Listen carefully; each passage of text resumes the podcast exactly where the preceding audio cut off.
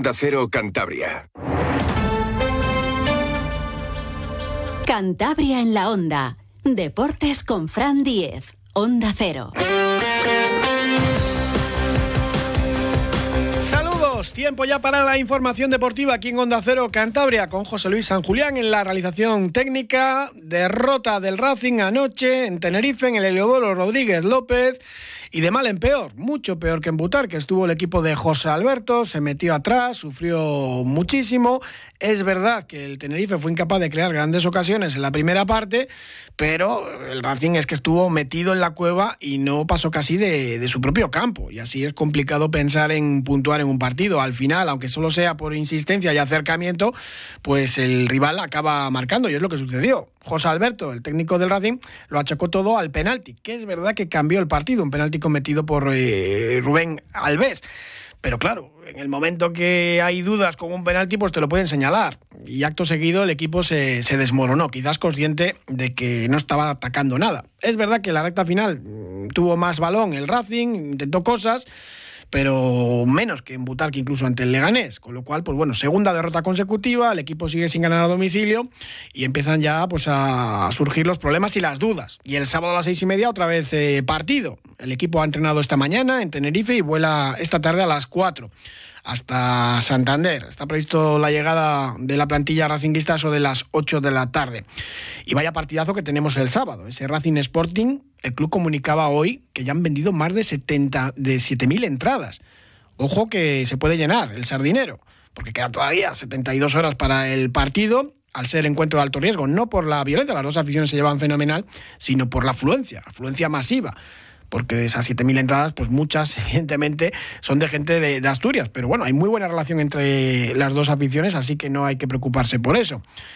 Y a este ritmo, pues no descarten que se pueda llenar el estadio santanderino. José Alberto hablaba del partido, reconocía que les habían sometido en la primera parte, pero lo dicho, lo achacaba todo a eso que denominó el penaltito.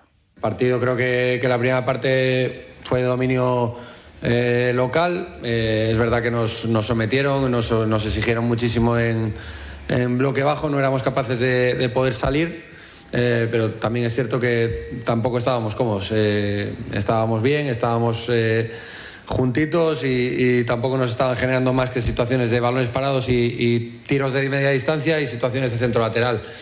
Bueno, la segunda parte creo que que cuando mejor estábamos, pues en dos minutos se nos, se nos va el partido, ¿no? Con, con el triple cambio, eh, que justo llevábamos pues desde la entrada de, de los tres eh, apretando un poquito más alto, dando más posibilidades al equipo de salir y creo que estábamos eh, jugando posiblemente los mejores minutos, pues llega un penaltito, ¿no?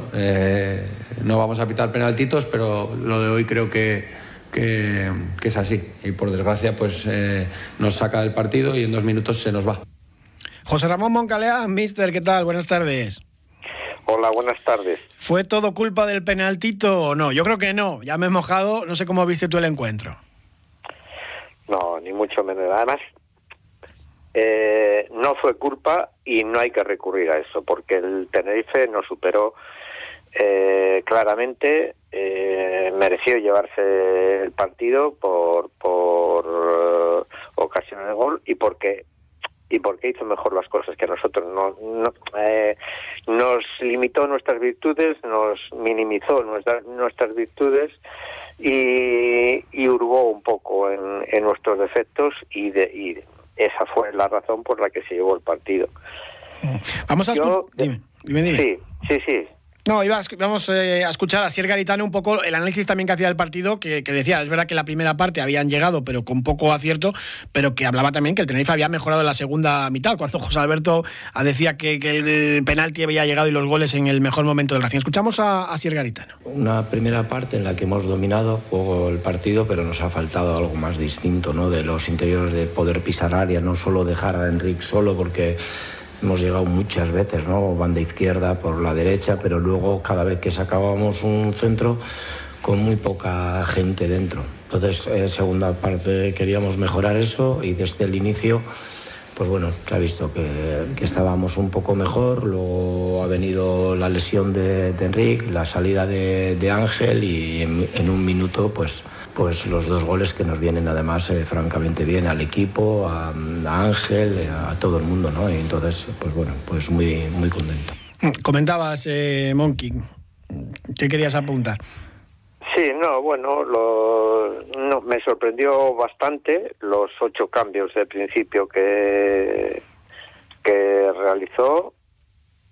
Eh, me siguió sorprendiendo, además de esos ocho cambios, el, mismo planteamiento prácticamente que en, que en Leganés y prácticamente con el mismo con el mismo resultado ¿eh? que el adversario te supera que juegas muy lejos del, del área adversaria eh, esto hace que una de las principales virtudes ofensivas que tienes pues la de la transición rápida después de robo y llegada al área pues no se produzca y, y bueno, pues ya te digo que me sorprendió bastante estos ocho cambios de principio que yo considero que no, no son necesarios. Eso no, sale bien nunca. A veces los entrenadores lo soléis hacer mucho con, con la Copa del Rey, por ejemplo, ¿no? De, cambiar y poner a los que no juegan, pero habitualmente entre que no están habituados a, estar juntos y, otras circunstancias, pues, pues es, muy difícil que te salga bien algo así, tanto cambio. Y no, no, es no lo entendí muy bien porque, claro, cuando sacas a jugadores que no han tenido ni un minuto en, todo el campeonato,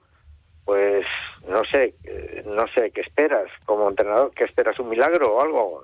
No sé, no, no me parece, hombre, eh, me parece más eh, racional que los jugadores que no hayan tenido ni un minuto, pues progresivamente que vayan entrando en el equipo, tal, caso Dani, caso Mario, eh, el mismo Lago Junior que se le ve que físicamente no está bien, no tal, pues tienen que ir entrando poco a poco y cuando el equipo adversario a favor de corriente, siempre, vamos, es, es la lógica, ¿eh? Y de los menos habituales, Mario y Geray de lo poco salvable de la quema. Sí, sí, no, no, no. Eh, efectivamente, los chavales estuvieron fenomenal, atrevidos y, estuvieron, bajo mi punto de vista, de lo mejor del equipo, ¿no? Hay que destacarlo. Lógicamente. Claro. José Alberto hablaba siempre desde que llegó de, un equipo valiente que presionaba arriba. ¿Y qué, qué, es lo que ha pasado? Pues se encierra atrás, deja las bandas además confiando en que los centrales despejen los centros laterales. Y claro, cuando robas el balón tienes 35, 40 metros con, un hombre solo eh, para atacar desde tan lejos. Efectivamente. Y luego, eh, este equipo, cuando realmente te hace daño, es a través de, del robo en campo adversario y la transición rápida y luego esa asociación que, que hacen entre eh, los de arriba cuando se juntan, que se asocian bien, Vicente, Andrés, eh, Arana, eh, pues esta gente cuando generan superioridad en una zona determinada del campo hacen daño a, partir de esa transición rápida, robo y transición rápida. Es cuando más daño hace el Racing, porque luego en los ataques estáticos tiene muchísimos problemas, le cuesta muchísimo. Eh, se limitan a centrar y como no tienen tenemos esa carencia de ese jugador rematador, ese punta que finalice eh, de forma clara, pues pues pues nos cuesta mucho, ¿no? Puedes meter muchos centros, como el otro día, el único metieron, no sé, igual 20 centros o veintitantos centros, pero claro, como no hay ese rematador, el único que remató en un córner fue Paul Moreno, ¿no? Además falta también velocidad en las bandas. El año pasado pues con Jordi en Boula pues se hacía daño, eh, aunque fuese en bloque bajo defendiendo desde tan lejos de la portería rival, pero es que este año no hay nadie rápido. Claro, el tema es que Lau Junior, como he comentado antes, pues no está bien ahora mismo físicamente, le está costando bastante entrar y luego Andrés no es el clásico jugador que de uno contra uno se puede ir en un momento determinado uno contra uno, sobre todo cerca del área, ¿no? Porque tiene esa, esa calidad individual, pero no es un jugador que por velocidad es más más asociativo que, que, es un jugador que te rompa por, por velocidad. ¿no? Mm. Comentabas antes de comenzar esta semana de tres partidos que podía estar los siguientes encuentros, eh, también el, el, partido ante el Cartagena a domicilio que van a determinar un poco por qué va a luchar el Racing. Hombre, yo creo que José Alberto lo tenía claro antes de empezar y pues que el objetivo es la, la permanencia. Ya, bueno, pero hombre, una vez que estás ahí, eh, tienes que pelear por, por. Yo creo que a mí no me han gustado estos dos últimos partidos el, el planteamiento que se ha hecho ¿no? de, los mismos. Creo que eh, se ha sido demasiado timorato, demasiado esperando demasiado cerca de tu propia área, porque eso te perjudica mucho, ¿no? Eh, entonces, pues no sé, creo que el Racing a todos nos gusta, ¿no? Verle con, con dar ese paso adelante.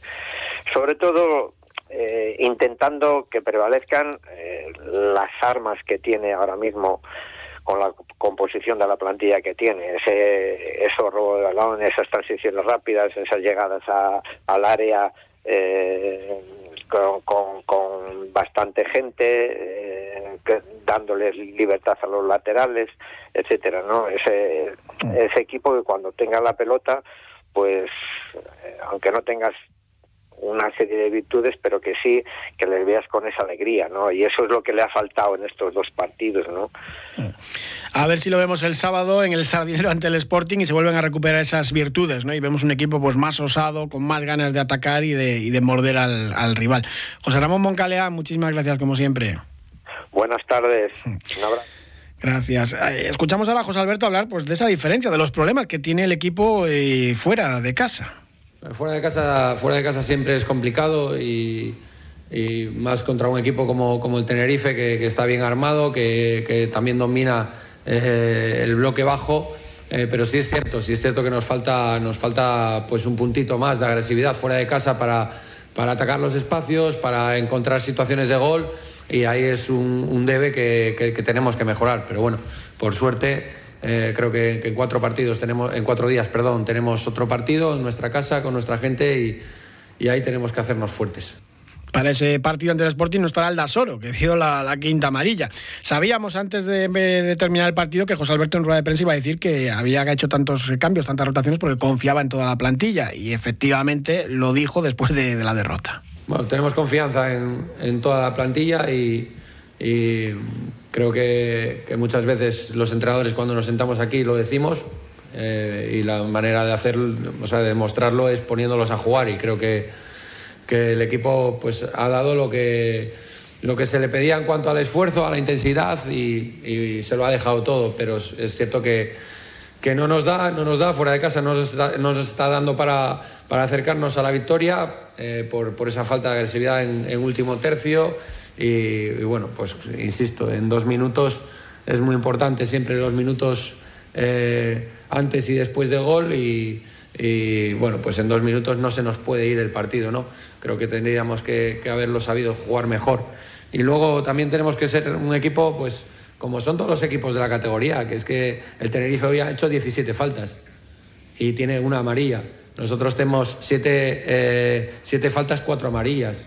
Entonces, no estoy diciendo con esto que, eh, que el Tenerife sea un equipo agresivo, ni mucho menos. Estoy diciendo que es un equipo que no te permite transitar, que posiblemente hayan hecho más eh, faltas a Íñigo Vicente que, que, nosotros hemos hecho al Tenerife y que tenemos que hacerlo también, eh, porque eso forma parte del juego. esas faltas tácticas, ese rigor, ese e interrumpir juego y, que el equipo contrario pues, no, no pueda transitar. ¿no? Me quedo con esa frase de no nos da fuera de casa eso también para los que decían plantilla, gran plantilla, hecho el Racing, vamos a pelear por el ascenso, pues no, lo decíamos desde el principio, que faltaba ese 9 de, referencia alto, pues como era Enrique Gallego en el Tenerife ayer, y velocidad en, en las bandas, al menos un jugador hombre, el Racing tiene armas de sobra para no sufrir, yo creo, en esta temporada en segunda división, pero paciencia, que esto es muy largo y en algunos momentos pues, nos va a tocar también pasarlo mal. Preguntaban también a Sergio Garitano por el penaltito, a ver si le había parecido penalti o no. No entró el VAR a revisarlo porque en teoría el árbitro tenía claro que, había visto contacto. Eso es lo que decía el técnico del Tenerife del penaltito, que al final sí fue la jugada del partido, claro.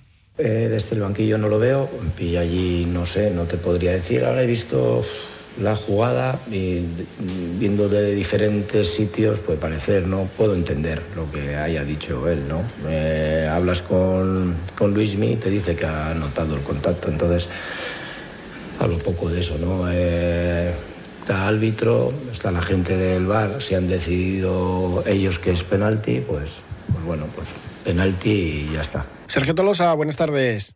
Hola, muy buenas tardes, Frank. Bueno, penaltito, ¿no es penalti o penalti? Pues, pues para mí es penaltito. Mm, penaltito que pues para el equipo de casa se le pitas y el de fuera no se le pitas. Eh, pero así todo muy, muy, muy, muy, muy riguroso. Mm, yo creo que hace falta algo más. También lo decían los comentaristas en la televisión que se necesita algo más pues para señalar un penalti sobre todo pues en un partido en el que cambia todo el o sea, cambia todo el resultado y todo. Al final es una acción que mm, resuelve el partido de uno para otro y la decisión la toma el árbitro. Pasa que si hay dudas pues ya te lo pueden señalar claro. Sí lo que pasa es que es, una duda pero luego al final tienes el bar el VAR tampoco sabemos, eh, porque no es como en otros deportes o en otras ligas en la que pues sabe la conversación que existe entre uno y otro, algo que te pueda significar el por qué le pitas, eh, que si es por el roce de la puntera con el con el con la pierna del jugador contrario, pero hasta qué punto esa fuerza es es pues lo suficiente para evitar penalti. Luego también está esa falta de la pitas en el medio campo, pues igual no, no, pues la pitas o no la pitas o la pitas más. Es muy parecido pues también al, tema de, la tarjeta de autoridad de Raba. O sea, al final son dos acciones que hemos sufrido en dos partidos en nuestra contra que han resultado definitivas, pero bueno, eso no tiene que no tiene que hacernos mirar para otro lado pues con el problema que tenemos con los partidos fuera de casa mala actuación del Racing y claro, eh, yo creo que jugando tan atrás ahí llega el, llega el problema y se ven también las carencias muchas veces que puede tener la plantilla, que no tienes un delantero centro para, para este tipo de, juego y que falta velocidad en las bandas, que el Lago Junior pues eh, yo no sé si conseguirá ya a su edad de alcanzar un pico de forma mayor con más velocidad, pero claro, juegas muy atrás y cuando recuperas la pelota tan atrás hay tantos metros por delante con gente que, no es rápida además que, que es imposible llegar. Sí, el mayor ejemplo lo podemos tener pues con el equipo que nos hemos enfrentado ayer. Es un equipo también que defiende, pues habitualmente defiende en bloque bajo. De eso, pues un equipo de los que siempre eh, que se ha puesto por delante en el marcador, pues nunca ha perdido ni lo que vamos de temporada. Siempre que ha marcado, pues eh, ha ganado y luego pues los vemos ahí fácilmente. Ellos, por ejemplo, tienen las bandas a Waldo y a Luismi, que son dos jugadores muy muy rápidos y que te salen rápido al contraataque, que lo podemos ver perfectamente en el penalti que, que les hacemos. Una pérdida de balón en tres cuartos de campo nuestra y un pase malo de Morante eh, en el área de ellos, pues salen en toda velocidad y, y eso, por ejemplo, pues con el Racing no lo podemos ver, porque el único jugador que podemos tener así en velocidad es eh, Andrés Martín, que, es el único que tenemos rápido, pero no podemos tener lo que es un contraataque eh, para decir que digamos ese, ese, peligro, sino tenemos más un equipo en el que las medias puntas son más de toque por dentro, de combinación, y al final pues es, no tenemos lo que digamos un plan B de cara, pues si no nos funciona el plan A. Luego, pues sobre todo, lo hablábamos el día anterior, que las diferencias en los dos equipos eh, les íbamos a tener lo que eran las áreas. Eh, la mayor diferencia está pues que nuestros centrales al final pues no tienen esa velocidad que pueden tener también pues eh, los centrales del Tenerife y lo vimos pues sobre todo en el segundo gol en que Arsenal ganaba la partida los dos saliendo desde más atrás y luego, sobre todo, pues, la mayor diferencia se marca pues es en el 9. Ellos tienen a Enrique Gallego, que es un gran delantero a sus 37 años. Ayer se marcha conmocionado, se marcha lesionado. Y su sustituto es Ángel, que es el que nos hace los dos goles. Nosotros eso no lo tenemos. Tenemos un delantero centro que tendrá sus mejores, sus peores días. De momento, pues oye, no lo está haciendo mal. Lleva ya sus dos goles y sus asistencias. Ha marcado un, un mes muy bueno, pero al final, pues oye, si fuera de casa necesitas alguien con más corpulencia, alguien más rápido que Arana y tal, pues ese recambio no le tienes. Tienes pues a Ekain que trabaja muchísimo defensivamente, eh, ayuda muchísimo, pero tiene sus carencias ofensivamente y lo que necesitas en un delantero centro pues es el que te haga los goles para defender y, recuperar balones ya tenemos a otros jugadores en el terreno del juego. Pues veremos a ver si el sábado lo arreglan en casa, mm, pero claro, alguna vez dejará también de, ganar partidos en, el Sardinero. Así que se antoja ya un, partido clave, sobre todo en lo anímico, ¿eh? que luego queda por delante una auténtica maratón y, muchísimos puntos en, juego. Sergio Tolosa, gracias. Un abrazo, Fran, muchas gracias. Juan Mentayol, buenas tardes. Muy tardes. Mala actuación de, del Racing, peor incluso que en Butarque. Bueno, sí, eh, eh, ya no ya peor, sino pues bueno, pues porque fue un juego, fue yo creo desde el inicio, ¿no? A la ruleta y salió mal, salió mal, no, yo no entendí muy bien el, eh, la salida del equipo, la alineación, pero bueno, el entrenador se decidió por ello y, y, y a mí desde el primer momento me pareció cuando vimos la alineación, yo dije que me parecía un partido de típico partido de Copa, ¿no? Un partido de Copa que, que juegan siempre dos o tres titulares y el resto los que habitualmente no juegan, ¿no? Pero bueno, él decidió eso y la verdad es que eh, para mi gusto se jugaba mucho con esa decisión y casi le sale bien, ¿eh? Porque efectivamente el plan A era lo que fue la primera parte y el equipo no pasó eh, La sensación de agobio porque no salías, pero no hubo, no hubo ocasiones de gol claras, no hubo unos agobios exagerados. Entonces, bueno, la sensación de que no tenías la pelota. Si cuando sacas a los ya a tres, y me imagino que todos dos que iban a salir a los 10 minutos o 15 minutos, el plan B, mm, pues no te ocurre lo que ocurre, de dos goles rarísimos en dos en dos minutos, pues bueno, pues estuvo a punto de salir bien la, la apuesta, ¿eh? con un planteamiento, pues eso, muy defensivo. El Racing además deja las bandas eh, bastante abiertas porque confía que los centros laterales los despejan sus centrales, que van muy bien por alto. Y es un, estilo de juego que parece quizás que te atacan más de lo que realmente ocurre, pero claro, como es tan constante, al final acaba llegando eso. Y José Alberto lo achaca mucho a lo que llamó penaltito, pero claro, cuando hay duda ya lo puedes pitar. Bueno, pues el penaltito, pues sí, pero el penalti viene de una pérdida eh, eh, no sé cómo decir, creo que fue de Morante, ¿no? Sí, sí. El segundo gol es imperdonable. El segundo gol con los centrales en la línea de medio campo y un futbolista que sale, es verdad que sale de refresco, pero bueno, con 36 años, que sale por detrás de ellos y, les pintó la cara, sobre todo a, a, Paul, pues, pues bueno, yo creo que no se puede sacar a un penaltito. El juego fue malo, hay que, hay que decirlo, fue peor que otras veces que se ha perdido fuera.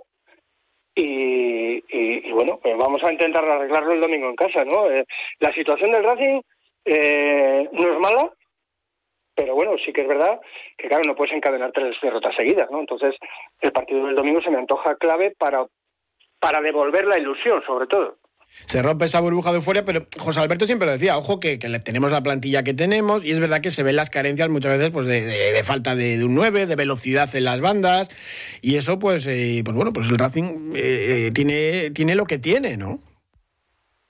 Sí, lo que pasa es que las expectativas que se habían generado con lo del 9, por un lado que, que, que no es un 9 al uso, otra cosa es que para el juego que quiere hacer el entrenador eh, eh, valga.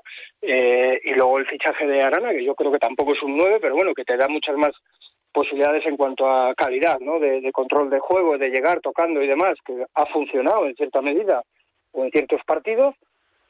Las bandas, yo pensábamos todos que con Lago ibas a conseguir esa velocidad y yo creo que Lago no está, o no está ya en esas condiciones que se le presumían que tenía, ¿no? Y que ya yo creo que no tiene. Entonces, eh, sí es verdad que lo de las bandas eh, que, apuntas tú en defensa de los centros laterales, con Íñigo Vicente también te pasa porque no, no, no defiende. Saúl suele tener problemas en esa, en esa banda, pero está asumido. Y entonces, bueno, lo que sí está claro es que cuando tú haces ocho cambios en un partido en el que te juegas muchísimo de cara quizás sobre todo la credibilidad del equipo fuera de casa, es porque confías en ellos, ¿no? Y si, confías tanto en, en todos, pues bueno, pues puedes hacer prácticamente dos equipos, uno para casa y otro para afuera, ¿no? Pero entonces la exigencia de, de clasificación también tiene que ser máxima, ¿eh? Los dos creo que sabemos que no va a volver a hacer ese tipo de rotaciones masivas en, lo que queda de, curso. Íñigo Vicente, por ejemplo, que tenía problemas, el único de arriba que acaba ayer todo el partido, o Aldasoro que comete al final una quinta amarilla pues un poco absurda y, al final.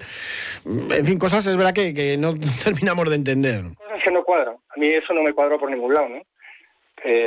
que Íñigo Vicente no estaba el partido anterior oficialmente para jugar 90 minutos y, y martes, volviendo a jugar el sábado, un partido importantísimo en casa con el Sporting, pues eh, estuvo los 90 minutos en el campo, ¿no? Entonces, bueno, y lo de Aldasoro no lo entiendo, no lo entiendo, no, entiendo si fue buscada la segunda amarilla, entiendo o quiero entender que no, pero sí es verdad que no, no, mm, Aldasoro entiendo que pueda ser un jugador imprescindible ahora mismo para, para el entrenador, pero bueno, parece que no lo es, ¿no? Porque le mantuvo tanto tiempo que, que provocó que, que recibiera la amarilla y no pueda jugar el domingo. No, no, no, son decisiones que la verdad es que no las entendía. Posiblemente que tengan explicación y razonable, pero bueno, las tendría que dar él, ¿no? Pues nos pasó lo mismo con esas dos eh, situaciones. Muchísimas gracias, Juan. Un abrazo. Un abrazo para todos. Buenas tardes. Hoy, abonados del Racing. Id y predicad el racinguismo hasta en los lugares más remotos, en las calles y en las casas, en las oficinas y en los bares. El Racing se ha vuelto a poner en pie y vosotros sois parte de esto. Que cada racinguista tenga su asiento en el sardinero. Que cada abonado sume un nuevo abonado. Que uno más uno sea igual al Racing que todos soñamos. Suma un abonado y llévate una camiseta exclusiva. Más información en realracingclub.es. A las nueve y media juega el Sporting de Gijón, el rival del Racing el sábado, ante el Elche, allí en el Molinón. Habrá que estar pendientes y tenemos más fútbol también. A las ocho y media, una hora antes que ese Sporting Elche, se juegan las Gaunas, partido de los octavos de final de la Copa Federación con la gimnástica de Torlavega allí en Logroño ante la UDL, rival que hace nada estaba en primera federación, que estaba más arriba y que va a ser eh, muy duro. Pero viajaba la expedición gimnástica con mucha ilusión, porque los últimos partidos, después del 0-3 que encajaron en el Malecón ante el Rayo Cantabria, han conseguido una victoria en Copa Federación y otra en Liga. Y comentaba Ceci Fernández, el técnico de los gimnásticos, que han recuperado la moral. Genial, Genial, genial, porque al final eh, estos dos resultados consecutivos en, Copa y en Liga, pues, pues nos hace tener eh, mucha confianza, nos hace eh, ser fuertes, seguir creyendo y, y, la verdad que llegamos en un momento fantástico. A la gimnástica le quedaría superar esta eliminatoria partido único ante la UDL y luego un partido más, una eliminatoria más, ante el vencedor del Entregu Marino del Banco, que juegan hoy a las 7 de la tarde. Y si vencen estas dos eliminatorias, entrarían ya en el bombo de, la Copa del Rey, con lo cual un premio importante, además de, la Copa Federación. Eso sí, mm, lo comentaba Ceci Fernández, eh, rival complicado la UDL.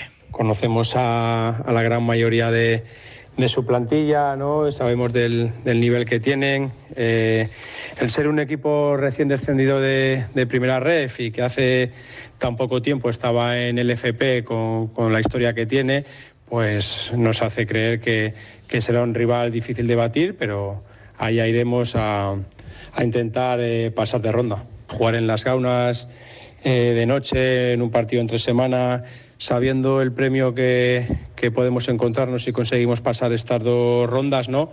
Pues nos hace ir con, muchísima ilusión y considerarlo pues un partido muy especial. Y este viernes a las 12 de la noche eh, dan la salida para la Ultra Desafío Cantabria, 92 kilómetros entre San Vicente de la Barquera y el Monasterio de Santo Toribio de Líbana. Una prueba durísima. Escuchamos a Juan Antonio Ruiz, que es el vocal de la Federación Cantabria de Deportes de Montaña. En años anteriores ha alojado ocho campeonatos de Cantabria Ultra y Copas de España, con lo cual está cogiendo un realce realmente importante a nivel de la élite nacional. Posiblemente nos encontremos a gente muy top eh, compitiendo ese día en la grande. Y luego eh, es muy versátil, es digamos que intentamos abarcar todo el espectro de deportistas, gente de tope a 92, gente deportista pero no con tanto nivel se pueden acoger a la intermedia y los andarines, bueno, pues eh, tienen una magnífica opción de 24 kilómetros con las exigencias pues, adecuadas posiblemente a su preparación. La Ultra es una auténtica pasada, 92 kilómetros, y resume bien Cantabria, pero corriendo del mar de San Vicente a los picos de Europa al monasterio de Santo Toribio de Liébana. Y desde las 3 de la tarde se está jugando el torneo de bolos de San Mateo, que se tuvo que suspender el pasado día 21 por la lluvia. Pues bueno, desde las 3 eh, lo retoman con Víctor González como gran favorito, no está perdonando ni una el jugador de Peña Castillo y gran dominador del bolo Palma Cántabro. Así que muchas cosas también. Eh, lo apuntamos para otro día que hablaremos eh, largo y entendido de ello. Hoy visitaba la alcaldesa de Santander, Gema Igual, el campo municipal de golf de Mataleñas, el primer campo municipal de golf que hubo en España. Un recorrido que tiene mucha historia y en primavera, después de una inversión de 725.000 euros, va a lucir como nuevo y va a haber bastantes diferencias para que los jugadores disfruten más. Tiene más de 1.200 abonados ese campo. Así que enhorabuena también para todos los jugadores de golf que disfrutan de Mataleñas. Les dejamos ahora con toda la información y el programa de Julio Otero. Gracias, hasta mañana.